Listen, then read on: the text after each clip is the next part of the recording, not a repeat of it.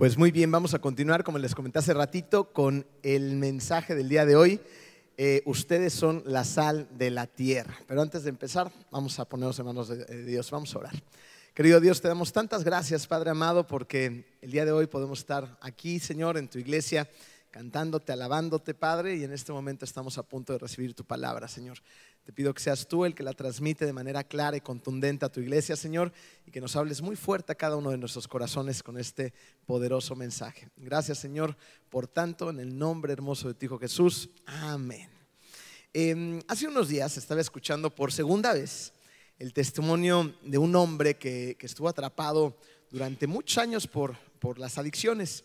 Y, pues él nos platicaba cómo intentó de todo, ¿no? Para deshacerse de estas, eh, grupos de ayuda, eh, consejos, vaya, muchos recursos a los que él recurrió, pero la realidad es que no podía salir de ahí, estaba completamente atrapado por esta adicción. Eh, sin embargo, en un momento dado, él empezó a conocer más a Cristo de una manera completamente diferente y empezó verdaderamente a tener una relación personal con Jesús. Y fue en ese proceso que él empezó a sufrir una genuina transformación. Hoy él es, un hombre completamente renovado. Y no solamente renovado, él se encuentra lleno de una pasión que transmite.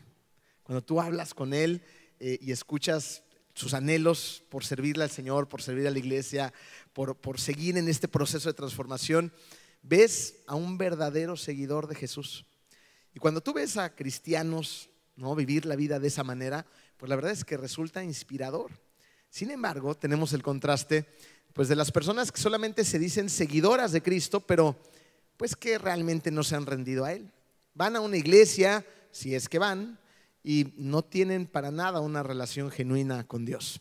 Cuando les preguntan si practican alguna religión, pues responden más bien por impulso que por convicción, ¿no? Sí, cristiano, pero la realidad es que no son cristianos auténticos. Y cuando alguien es un cristiano auténtico, pues la verdad es que sí hay un efecto eh, negativo sobre las personas que no conocen a Cristo, porque ven la vida de esos cristianos y entonces piensan que el cristianismo no sirve y por lo tanto se alejan de Dios. O tenemos por otro lado, pues el otro lado de la balanza, donde están los cristianos, pues que de alguna manera han abrazado con mucha pasión al Evangelio, pero de una manera legalista, siguen viviendo con esos legalismos en su corazón, con todas esas estructuras que, representan un peso importante en sus vidas y cuando hay personas que necesitan de Dios, lo que hacen es transmitir ese peso a los demás y por lo tanto esas personas también tienden a alejarse de Dios.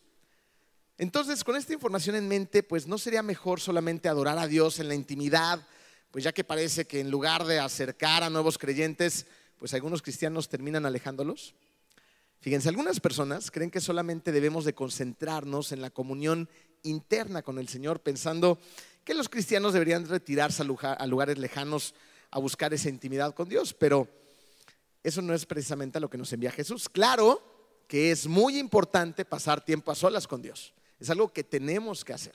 Claro que también es necesario a veces retirarnos por un, por un tiempo determinado a buscar esas relaciones más, esa relación más personal con Cristo. Y a veces es bueno aislarnos de la sociedad, pero no de una manera permanente. Jesús no nos manda a tener esa vida en aislamiento donde nadie pueda ver ni sentir su amor a través de sus hijos, sino todo lo contrario.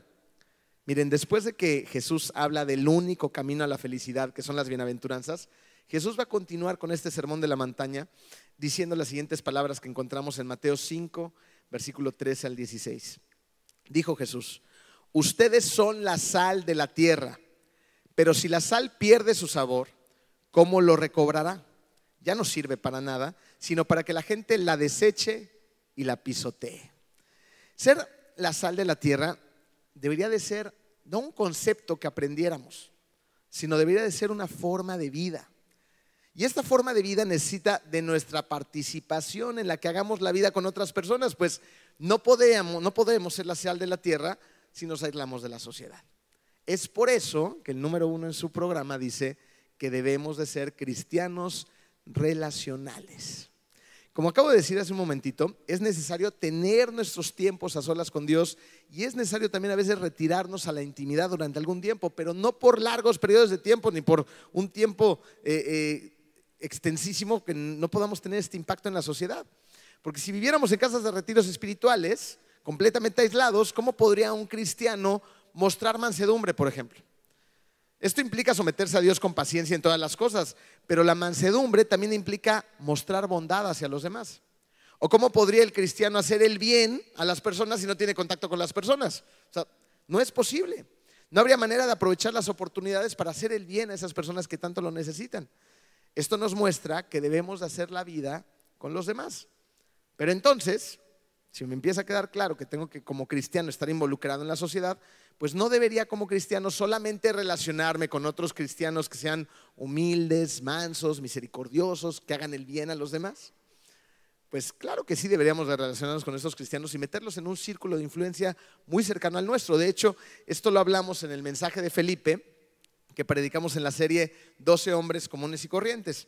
Eh, no sé si se acuerdan de que en este mensaje utilizamos unas gráficas que aparecieron en pantalla, donde nosotros aparecíamos como un puntito y luego aparecían diferentes círculos concéntricos y había algunos que estaban muy cerca a nosotros. ¿Se acuerdan de ese mensaje y de ese ejemplo? Bueno, en el centro, nada más lo voy a utilizar como referencia para tenerlo fresco, ¿no? En el centro estás tú y de inmediato tienes una primera línea de influencia en tu vida, ¿ok? Esta línea de influencia en tu vida es muy importante que la escojamos con mucho cuidado. ¿Por qué? Porque tiene mucha influencia en tu vida. Entonces, aquí tienes que, ahora sí buscar ese, esos, esas amistades, esas personas tan cercanas a ti, pues que muestren ser cristianos genuinos, cristianos que sean humildes, que, sean, que tengan, muestren esta mansedumbre, que hagan el bien para los demás, eh, eh, que, que, ayuden a otras personas, que tengan una verdadera relación con Cristo. Es muy importante que ese principal círculo de influencia lo escojamos bien. Pero después vas a tener otros círculos de influencia, pues donde vas a hacer la vida. Gente con la que trabajas, con la que estudias en la universidad, en la escuela, con la que te topas en, en algunos lugares, ¿no? Gente a la que conoces, pero no de manera tan íntima, pero vas a seguir teniendo relaciones con otras personas, ¿ok? Pero también vimos que hay personas, pues, que de plano son pecadores así por todos somos pecadores, pero estos hacen alarde incluso de su pecado, ¿no? O sea, se deleitan en el pecado y dicen, no, yo y el vino y esto somos uno mismo y bueno, eh, entienden lo que les estoy diciendo, ¿verdad? Bueno, esas personas, pues definitivamente tenemos que tenerlas lejos de nuestros principales círculos de influencia. ¿Por qué? Porque cada uno de nosotros tiene diferentes batallas. Algunos batallan, al igual que este ejemplo, pues a lo mejor con el alcohol, a lo mejor con tentaciones, a lo mejor con lujuria, no sé, con lo que batalle cada uno de ustedes. Todos batallamos con cosas. Y si tú invitas a esas personas que están teniendo las más batallas y que han abrazado su pecado a ser muy cercano a tu círculo de influencia, pues se pueden convertir en una piedra de tropiezo para ti. ¿Ok? Bueno, con esto en mente, no podemos andar por el mundo buscando solamente puros cristianos auténticos para relacionarme con ellos. Imagínense que yo anduviera en la calle un día y que de repente conociera a alguien le dijera, mucho gusto, soy Emilio, ¿eres un cristiano auténtico?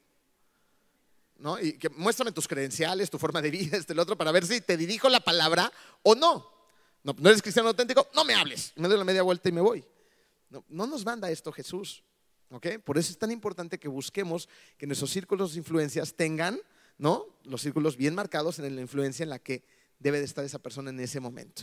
Y Pablo lo tenía muy claro, ¿no? Acerca de, de cómo la gente pues batalla con el pecado. En 1 Corintios 5.10 dice, en tal caso, esto lo dijo Pablo, tendrían ustedes que salir de este mundo, ¿no? Porque pues este mundo está lleno de pecadores, que como les dije hace un ratito, pueden ser piedra de tropiezo para nosotros. Pero la realidad es que todos somos pecadores. Por eso es importante mantener a la gente que pueda hacerme tropezar lejos de mis círculos principales de influencia. Pero eso no quiere decir que lo saquemos por completo de nuestra vida. Segunda de Tesalonicenses 3:15 dice, sin embargo, no lo tengan por enemigo, también lo dice Pablo, sino amonéstenlo como a un hermano. ¿Qué nos muestra esto? Pues que no debemos de renunciar a ese tipo de personas tampoco, sino que debemos de tener claro ese nivel de influencia. O sea, que si estás viendo cómo es, no digas, ya no le voy a hablar por pecador. Mantén tu distancia, pero sigue siendo visible en esa persona de forma que pueda conocer a Cristo a través de ti. Porque si nos separamos totalmente de los pecadores, para empezar, pues no podríamos juntarnos ni con nosotros mismos, ¿no? Y entonces pues ¿cómo sería posible para nosotros transmitir lo que Cristo nos ha enseñado? Es por eso que Jesús dijo en el punto número dos, ustedes son la sal de la tierra. Eh, el lunes estaba haciendo unas carnitas asadas en la noche para cenar. Entonces fui al súper, compré mis trocitos de carne y me, me, acordé de lo que un sabio amigo norteño me dijo. ¿Hay norteños en la sala? Si hay norteños en la sala. me queda claro que los hay.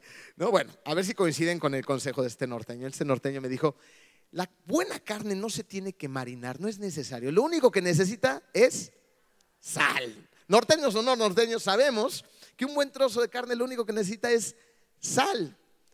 Pero ¿qué tal te sabe la comida sin sal? ¿Verdad que no sabe? Sabe a comida de hospital. A la comida de hospital generalmente no le ponen sal. Sabe fea. ¿No? Unos huevitos estrellados en la mañana sin sal, como que no, no, no van. Un elemento necesario en la cocina, pues es imprescindible, es la sal. Pero miren, la sal no solamente es un necesario sazonador que le da sabor a la comida, sino también sirve como conservador y hace muchas otras cosas más, como vamos a ir viendo en un momento. Eh, resulta que la sal es imprescindible en nuestra vida. Y en la época de Jesús era todavía más importante.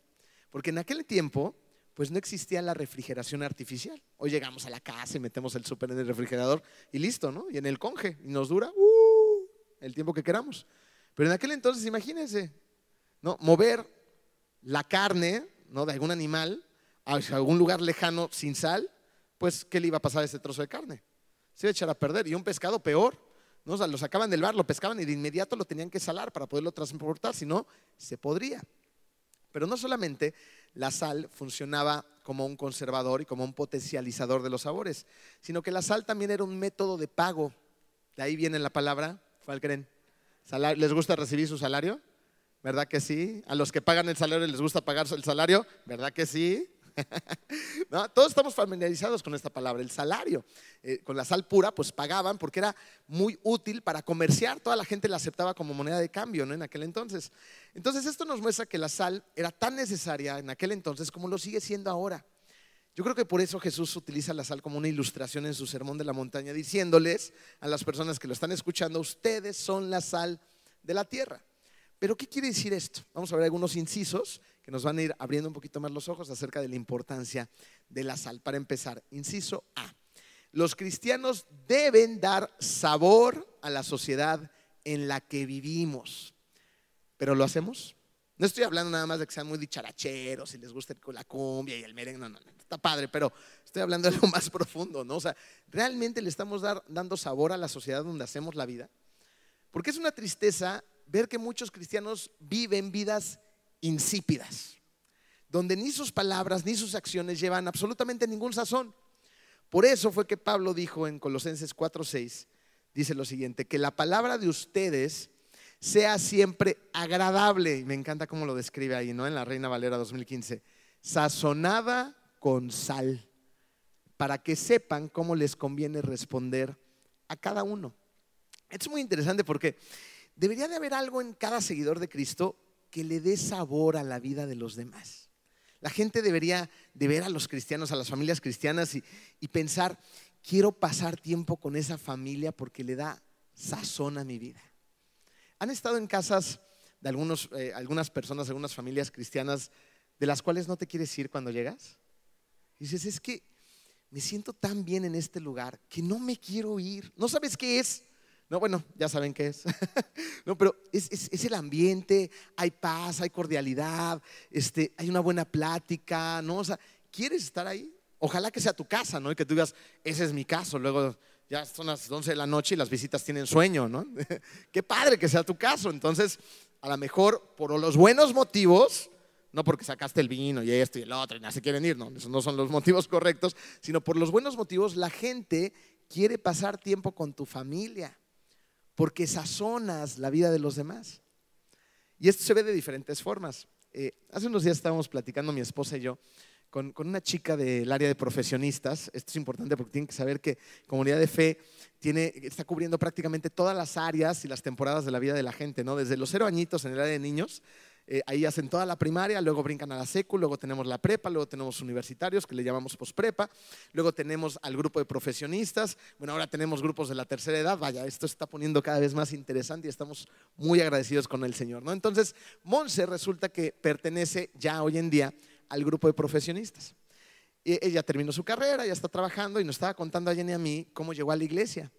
Nos le decíamos, a ver, platícanos. Bueno, resulta que Monse le pedí autorización para contar su historia y no crean que ando quemando a todo el mundo aquí. Eh, Monse, en algún momento, pues eh, su familia era cristiana cuando ella vivía en la Ciudad de México, pero en algún momento, por diferentes circunstancias, se alejó de Cristo ¿no? y de la iglesia. Entonces llegó a vivir a Cancún y un día estaba en, una, en un residencial, para quienes nos ven de lejos, en Cancún hay muchos residenciales, este, tienen su casetita de entrada, áreas comunes, la alberquita, la palapita, ¿no? no sé si los ubicamos bastante bien. Y Monse estaba viviendo o pasando un tiempo con, con, su familia, sus tíos, y estaba ahí con un primo en las áreas comunes. Y de repente ve a un grupo de jóvenes llegar, más o menos de su rodada, y, este, y le dice a, a, su, a su primo, estos son cristianos. Y le dice el primo, ay, ¿y tú cómo sabes, no? son cristianos. Se nota que son cristianos. Es muy interesante porque el que se note que son cristianos, ¿cómo te notas que eres cristiano en un grupo de amigos, no? Se nota. O se debería de notar. Acto seguido, unos minutitos después, empezaron a orar. Y le dice Monse a su primo, ¿ves? Te dije que eran cristianos. Entonces se para de su lugar donde estaba Monse, va con ellos y los empieza a interrogar, ¿no? ¿Ustedes qué onda? ¿Son cristianos? Sí, somos cristianos, esto, el otro, te invitamos a la iglesia, ¿no? Hacen la invitación, Monse se tarda un poquito de tiempo en, reaccionar, pero la invitación se queda en su corazón. Después viene a la iglesia, empieza a participar en la iglesia, le gusta la iglesia, empieza a reforzar su relación con Cristo. Y ahora es una cristiana que está apasionada por el Señor. ¿Dónde empezó todo? ¿Dónde empezó el reencuentro? en un grupito de gente que se veía diferente. ¿Se dan cuenta la importancia que tenemos? Porque no son solamente nuestras acciones, sino también nuestras palabras. Imagínense que si hubieran visto así buena onda, pero que cuando llegara un extraño, tú no perteneces a nuestro grupo, ¿no? Pues dices, ahí nos vemos, ¿no? Yo no quiero saber de esos cristianos locos. Y a veces pasa. Y esa es la verdad, a veces pasa. ¿No? Son nuestros amigos, nuestros amigos cristianos, y nadie más entra. Pues e-, eso no es lo que nos manda a hacer Jesús al mundo. Jesús nos envía a darle sabor, sazón, a ser la sal de esta tierra. Entonces, por medio de nuestras acciones, pero después por medio de nuestras palabras también. Por eso dijo Pablo que sea agradable sus palabras.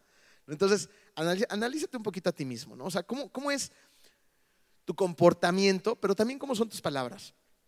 ¿Le estás dando sabor a la vida de los demás? Porque cuando hablas con las personas, como una persona que siga a Cristo, pues tus palabras deberían de ser agradables. Tus palabras deberían de ser palabras que lleven paz, alegría, amor, esperanza, reconciliación, confrontación en amor. ¿No? ¿Se dan cuenta la diferencia? ¿no? Confrontación sí, pero en amor. Tus palabras deben ser palabras que inviten, no una palabra amarga, tensa, aburrida, ¿no? Porque luego hay un montón de cristianos bien aburridos. Cristo es aburrido. No, no lo es, al contrario, ¿no? Cristo debería apasionar nuestras vidas. Y pues la verdad es que vemos cristianos con esta situación, ¿no? Totalmente negativos, esto, lo otro. O sea, gente con la que no quieres hacer la vida. Que en lugar de que le den ese sabor, ese sazón, dices, está amargado, ya vámonos de esta casa porque aquí algo está mal. Y no quieres estar ahí. Entonces, pues ¿cómo eres tú? ¿Cómo es tu familia? ¿Cómo está comportando? No, no en el afán de salir de aquí sintiéndonos culpables, sino de reaccionar y decir, ok, hay que empezar a trabajar en nuestra manera de, hablar, de comportarnos para ser lo que somos llamados a ser. Ser sal, llevar sabor, llevar sazón cristiano a la vida de los demás. Pero ¿qué más hace la sal? Vimos hace un ratito que la sal conserva, inciso B. Cuando Jesús dijo, ustedes son la sal de la tierra, Él estaba muy cerquita en, en, un monte, muy cerquita del mar de Galilea. Y recuerden que la mayoría de sus discípulos a qué se dedicaban?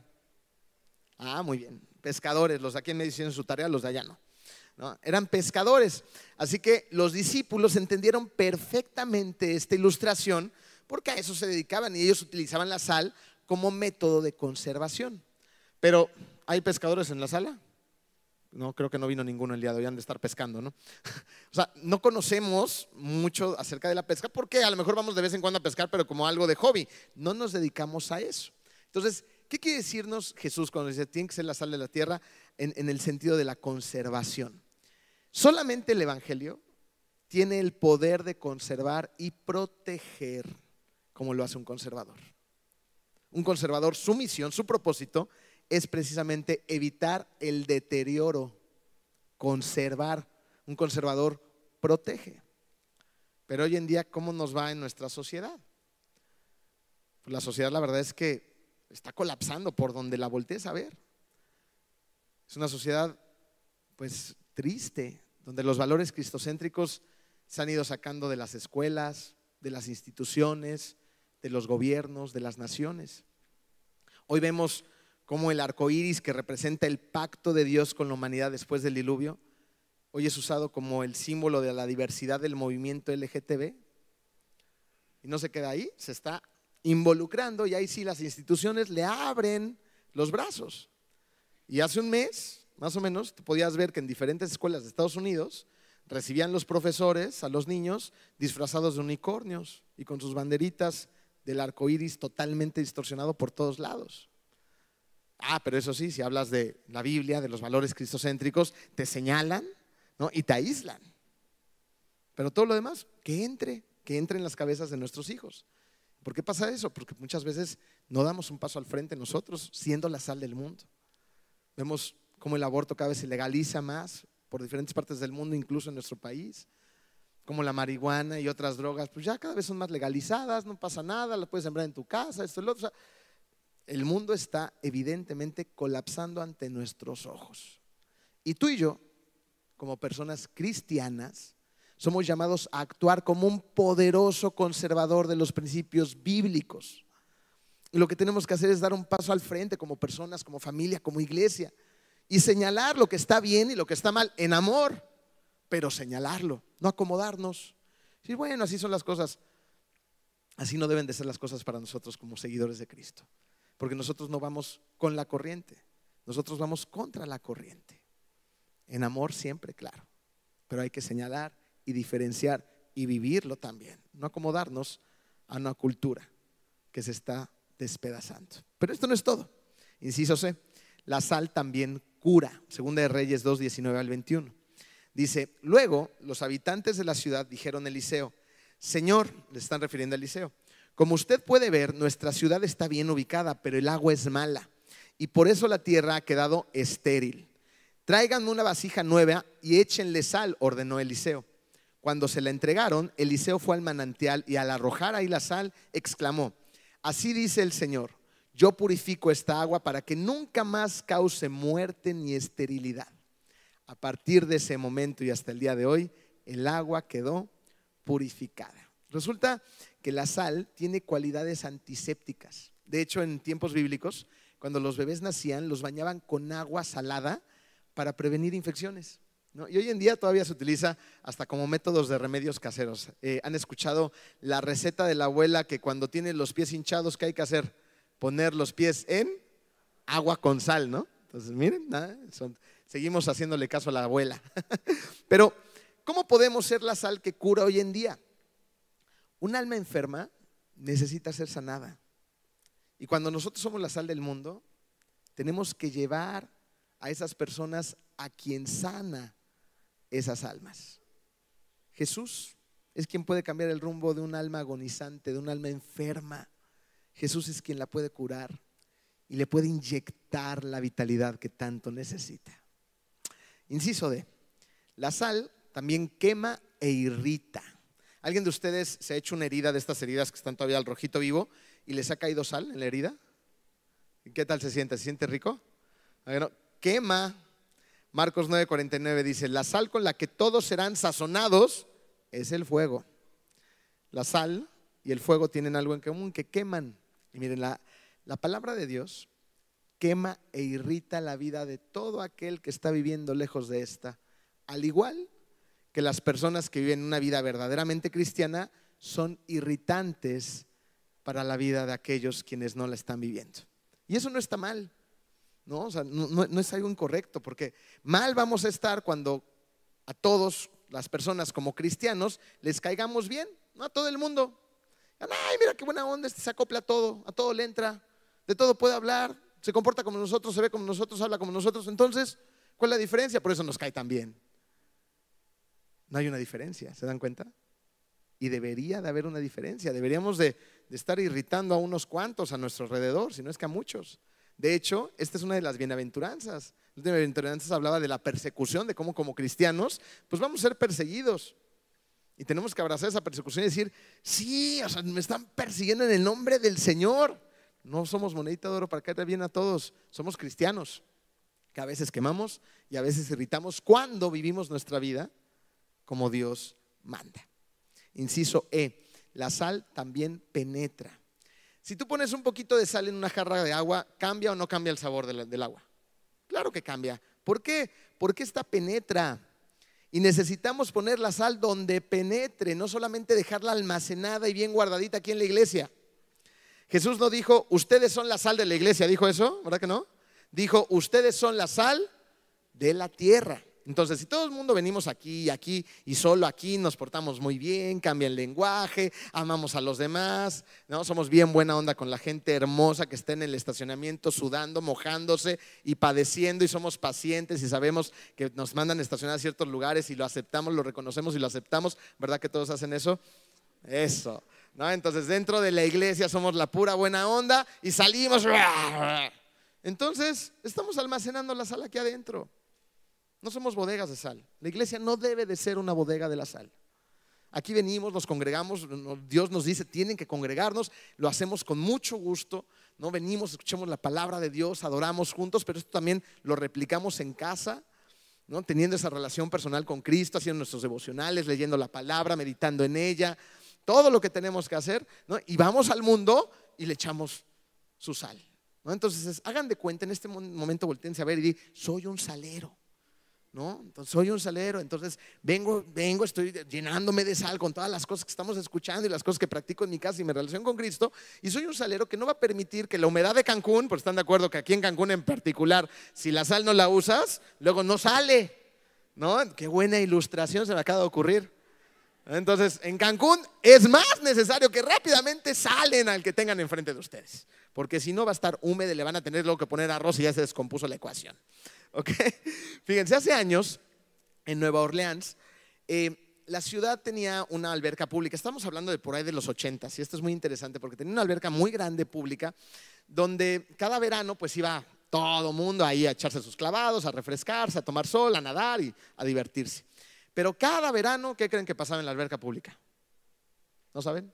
Se ahogaba la gente. Sí, lo mismo, pues la misma cara puse yo, ¿no? Dije, ¿se ahogaba y seguían haciendo estos, estos bárbaros? Pues sí. Entonces, cada verano había algunos muertos porque se ahogaban entre tanta gente que había. Era tal la cantidad de gente que se ahogaba que el único verano que no se ahogó nadie, entonces la ciudad decidió hacer una fiesta para celebrar en la alberca que nadie se había ahogado. Y para eso invitó a todos los guardavidas que habían estado trabajando durante todo ese verano. Eran más de 100 guardavidas y todos estaban reunidos ese día ahí, gente experta, capacitada y entrenada para salvaguardar las vidas de los bañistas. ¿Y qué creen que pasó ese día? Se ahogó una persona. ¿Cómo es posible que una persona se ahogue entre tantos guardavidas? ¿Cómo? No tiene lógica ni sentido, ¿no es así? Entonces que no nos pase lo mismo. Que no haya personas a nuestro alrededor que no conozcan de Cristo porque yo no hice mi trabajo. Y tenemos muchas oportunidades de hacerlo. Miren, eh, esta iglesia hace ciertos eventos sociales para que la gente conecte también entre ellas, hagan relaciones saludables y también sean momentos para aprovechar para traer gente de fuera. Y que ustedes inviten al, vecino, algún conocido, alguien que no ha ido a la iglesia y que es un excelente momento para traerlo. ¿no? Eh, se viene el 15 de septiembre y ya estamos cerrando todos los tratos para tener aquí afuera en el estacionamiento ya grande, que gracias a sus diezmos hemos podido seguir trabajando en esto. Ya, vamos a ya estamos poniendo postes, ya vienen los reflectores, todo para tener áreas cada vez mejores. ¿no? La iglesia de Dios tiene que estar bien y, gracias porque confían en la administración de esta iglesia. Bueno, eh, van a venir, a, pues otra vez ya saben, ¿no? Lo que hacemos cada 15 de septiembre, un montón de comida. Tómense su meprazol antes de venir, por favor. Salsita, esto, el otro, chicharroncito prensado, quesadillas. Bueno, todo lo que hacemos, ¿no? Los juegos mecánicos, pero, pero sería una pena, ah, ¿no? tomando esta ilustración de la alberca, que, llegara gente de fuera y que llegara aquí y dijera, pues no hay ninguna diferencia, ¿no? Aquí adentro se ve como allá afuera. Es lo mismo, la gente habla igual, se comporta igual, son igual, y tú dirás, no, eso no pasa. Pero, pero sí pasa. Algo que, que nos llama la atención cuando hacemos estos eventos es ver el conflicto entre la gente, ¿no? De repente están las filas de los niños, sobre todo, formándose para subirse a los jueguitos, y pues no, no, no falta, ¿no? El avanzado que se mete, ¿no? Ahí en la fila, discretamente. Y no falta el otro cristiano, falta de paciencia, que le dice, oye, ¿por qué no te formas? Y de repente ya están peleando aquí afuera. Es igualito que en la alberca. igualito, lleno de guardavidas, ¿no? Y, y la gente peleándose en las filas de los juegos. ¿Verdad que este 15 de septiembre no va a pasar? Eso. No, no, no, no nos parezcamos a estas desgracias, porque finalmente son desgracias. Y miren, son más delicadas que una muerte física. Estamos hablando de la eternidad, ¿no? Entonces, no seamos como cristianos, pues en lugar de ser sal, llevemos amargura a la vida de la gente. Muy bien, bueno, con esto en mente, ahora, Jesús no va a acabar ahí este mensaje acerca de la sal, va a seguir y sigue diciendo lo siguiente, que son palabras muy fuertes. Pero si la sal pierde su sabor, ¿cómo lo recobrará? ¿Cómo? En tiempos bíblicos, en, esa ubicación geográfica, la principal fuente de sal era precisamente el mar muerto. Pero cuando el sol evaporaba el agua, la sal que quedaba en la superficie era sal que ya no servía, porque el vapor del agua se llevaba y consumía todos los nutrientes y lo bueno de la sal. Entonces la sal ahí encima, sin lo bueno de la sal, se podría. Y entonces quien la consumiera se iba a enfermar. Ahora, ¿qué hacer con esa clase de sal? Pues Jesús dice, ya no sirve para nada, sino para que la gente la deseche y la pisotee. ¿Saben para qué utilizaban esa clase de sal? Para los caminos. La sal echada a perder la ponían en los caminos para evitar que cualquier cosa creciera sobre estos caminos y la gente pudiera caminar sobre esos caminos sin mayor problema. O sea, que la pisotee. Esas palabras describen lo que ocurre a los cristianos que han perdido la capacidad de salar. No sirven, han sido desechados y pisoteados. Pensémoslo así. Cuando un cristiano tiene la oportunidad de hacer el bien y no lo hace, hablando de las bienaventuranzas, pues ¿de qué sirve? Cuando un cristiano tiene la oportunidad de representar a Cristo en palabras o en acciones o en ambas y no lo hace, ¿de qué sirve? Pues la verdad es que de nada. Cuando un cristiano no hace su trabajo, pues no sirve, incluso se acomoda y es pisoteado por los valores de este mundo. Entonces no esperemos a que sea demasiado tarde para que hagamos nuestra chamba. No permitamos ser pisoteados por la decadencia de los valores, sino por el contrario. Necesitamos luchar por fortalecer nuestros hogares, nuestros trabajos, los lugares donde hacemos la vida a través de la palabra de Dios. Necesitamos trabajar de manera consistente en nuestro entorno para que nuestro entorno, por lo menos lo que está dentro de mis capacidades, se aprecie con claridad lo que le agrada a Dios y lo que no. Pero ¿cómo lograrlo? Hechos 16, 31. Ellos dijeron, cree en el Señor Jesucristo y serás salvo tú y tu casa. ¿Qué es creer? Creer es confiar. Y tenemos que confiar completamente en Dios. Y cuando confiamos en Dios, entonces confiamos en todo lo que hace Dios. Confiamos en toda su palabra. Confiamos en toda su instrucción. Confiamos en lo que Él nos manda a hacer y no hacer. Y también confiamos entonces en su química divina. Y estas son muy buenas noticias para cada uno de nosotros, porque fíjate lo que usó Dios para crear algo tan necesario, tan valioso y tan importante en, nuestro, en nuestra vida. Dios utilizó dos elementos que por sí mismos son capaces de hacer mucho daño. Uno de esos elementos químicos fue el sodio. Solito el sodio puede ser hasta explosivo. Es altamente flamable, es peligroso en su manipulación. ¿no? La gente que maneja sodio lo tiene que manejar muy bien. Pero no solamente utilizó un elemento que puede ser hasta explosivo, sino también usó un elemento que si no es bien utilizado puede también envenenar y o hasta matar. El cloro. Pero en su química divina, él unió estos dos elementos tan peligrosos, tan nocivos por sí mismos, tan, tan, tan lo que sea, para crear el cloruro de sodio, la sal. Eso nos da mucha esperanza. Porque Dios renueva todas las cosas, todas las cosas las hace nuevas y sus misericordias las tomamos cada día y son nuevas. Y no importa cómo estés el día de hoy en este lugar, destrozado, químicamente alterado, hecho pedazos, desgastado. A lo mejor eres altamente peligroso para la sociedad, eres flamable y hasta explosivo. Pero cuando le rindes tu vida a Jesucristo y confías en el sacrificio que Él hizo en la cruz, enviando a su único hijo, Él hace esa química divina en tu vida. Cuando tú pones esa confianza en esa sangre preciosa derramada, Él cubre de una manera inexplicable para nosotros, con esa química divina, todos tus pecados. Y puedes entonces tener una relación perfecta con el Padre a través del precio tan alto que se pagó en esa cruz. Pero tienes que creer, tienes que confiar, tienes que rendirte a Él. Decir, sí Señor, te sigo, te obedezco, hago lo que tú dices y funciona y funciona muy bien. Entonces, ve primero a creerle a Jesús. Ve primero a confiar completamente en Él. Y entonces conviértete ahora en la sal del mundo. Sal de este lugar y ve al mundo a darle ese sabor a esta sociedad insípida. Ve con la sal de Dios, de Jesucristo, a conservar los valores cristianos.